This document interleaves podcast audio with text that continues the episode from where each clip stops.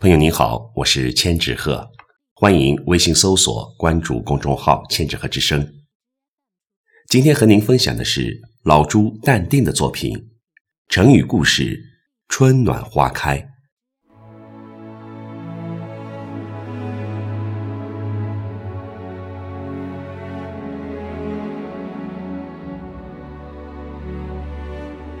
如果春暖花开。